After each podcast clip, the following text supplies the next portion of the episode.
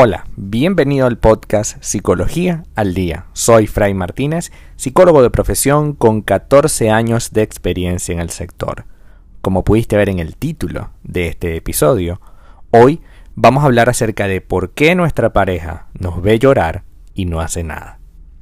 Las relaciones de pareja tienden a estar relacionadas a la conexión y al apoyo entre los dos. Es importante que ese apoyo exista tanto en las cosas buenas como en las no tan agradables. ¿Qué significa entonces que mi pareja me vea llorar y no haga nada? Lo usual es que aquel llanto de alguien y, haga que otra persona reaccione. Más aún si esa persona se trata de alguien con quien tenemos una relación emocional. Esto, por supuesto, denota empatía y preocupación por ti y por lo que te interesa. Cuando se trata específicamente de un compañero emocional que rara vez responde ante esto, ciertamente es algo que llama nuestra atención. Entonces, ¿por qué mi pareja no me consuela cuando lloro?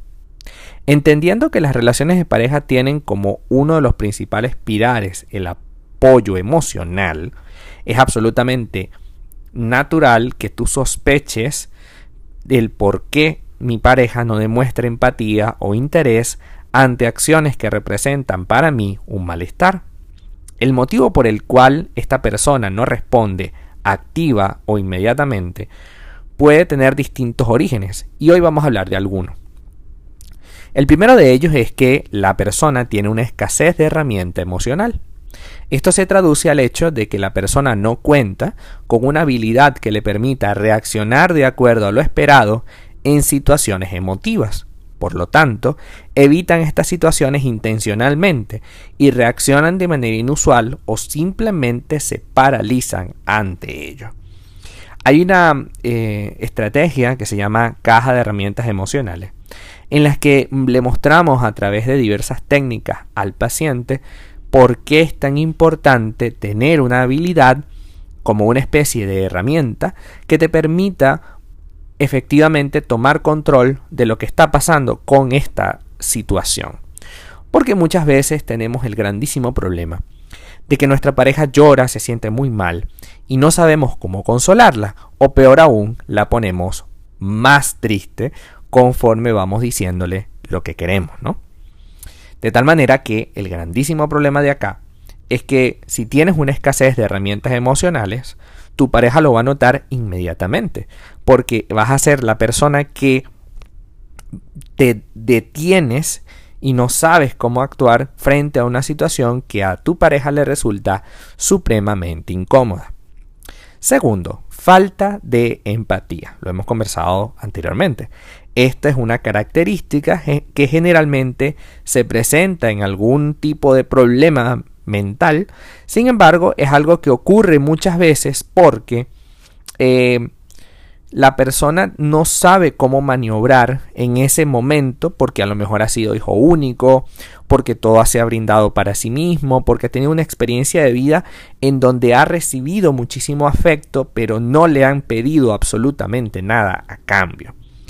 Y ese punto también es importante que lo destaquemos, porque si tu pareja nunca ha sido capaz en otra relación de establecer un vínculo de empatía, prácticamente es como si no tuviera eh, esa experiencia y al no tenerla no va a reaccionar contigo igual.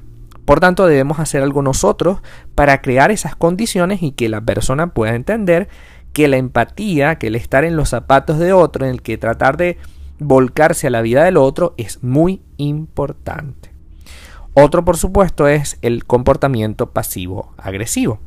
Consiste en agredir de manera pasiva, generalmente indirecta, a otra persona. Por ejemplo, ignorar a alguien es una práctica común en este tipo de comportamientos.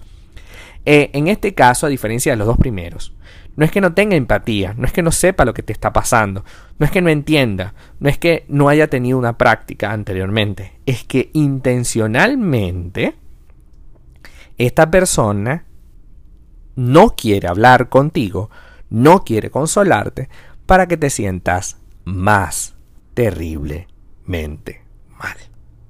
Y entonces en ese momento tú digas, oye, pero ¿qué pasa? Porque esta persona me trata mal. Y por dentro, ella o él diga, bueno, ¿te acuerdas cuando yo me sentía mal y tú no me apoyaste? Esto vendría a ser como una especie de venganza. El comportamiento pasivo-agresivo es muy común dentro de las relaciones de pareja, porque en lugar de cortar con el conflicto y tratar de mediar para contribuir a una relación un poco más sana, lo que hacemos es el efecto contrario. Nos callamos y de manera pasiva, pero agresiva, tratamos de ignorar lo que a nuestra pareja le pase con el firme propósito de hacerlo sentir solo. Y finalmente la falta de compromiso, que creo que es lo más grave y lo más terrible, ¿no? Ya cuando se habla de falta de compromiso, simplemente a esta persona no le importa lo que te pase. Si te ve llorando, no le interesa, porque simplemente esta persona está unida a ti por otras circunstancias y nada más. Ahora bien, es algo normal que mi pareja me vea llorando y no haga nada.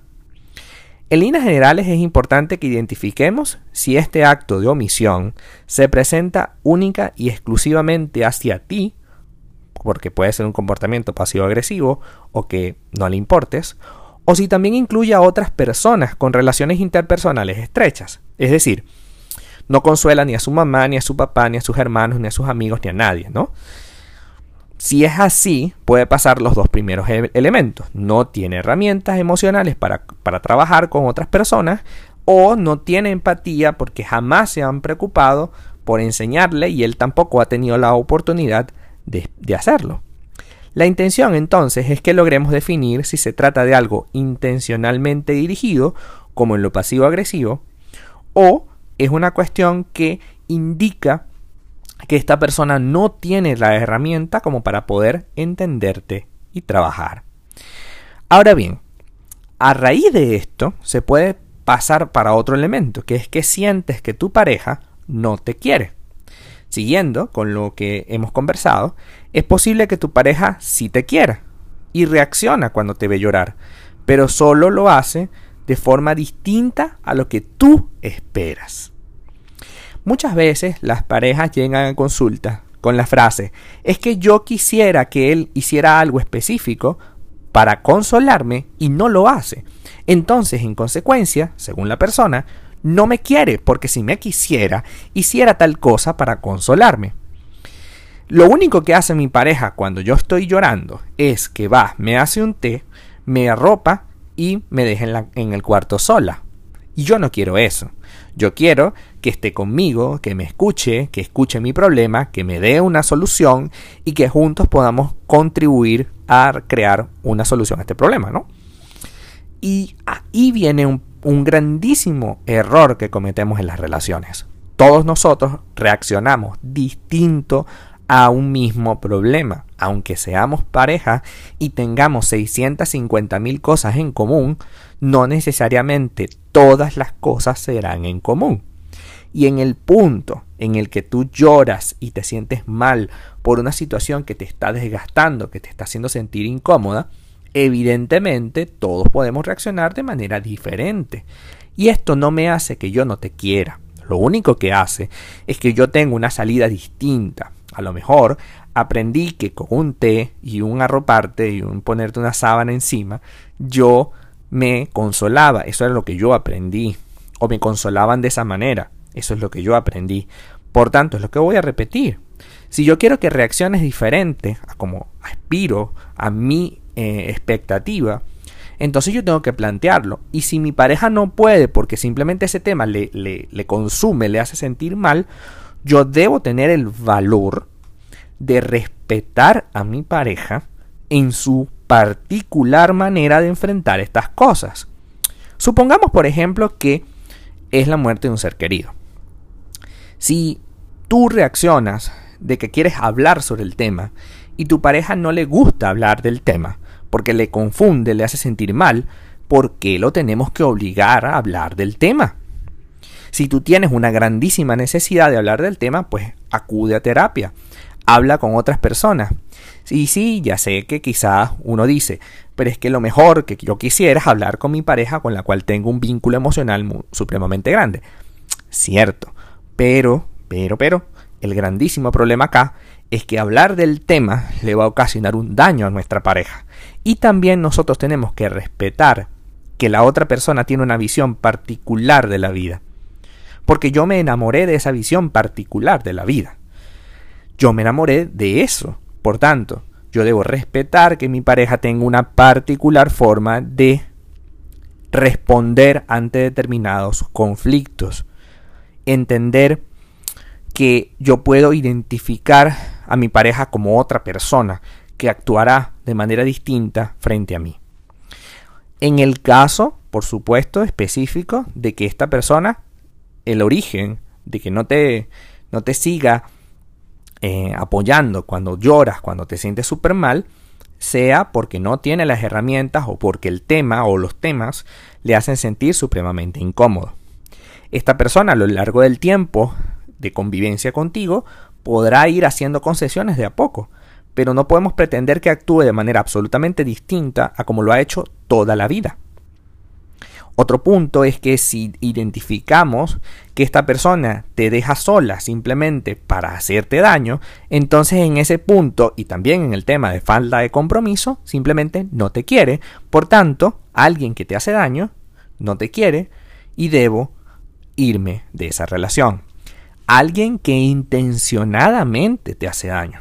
Porque también te puede hacer daño que en un momento determinado esta persona no sepa cómo reaccionar y simplemente se vaya, por ejemplo pero esta persona lo hace porque no tiene cómo trabajar contigo, no, no sabe, no tiene la idea. En este caso, pues no tienes por qué sentirte mal, porque simplemente esto ocurrió así y ya.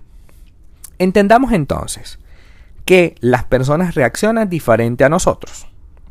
Entendamos que yo tengo la capacidad para poder generar también empatía y entender que quizás yo estoy incómoda por una situación particular que es mi responsabilidad y que mi pareja me pueda apoyar en la medida de sus posibilidades.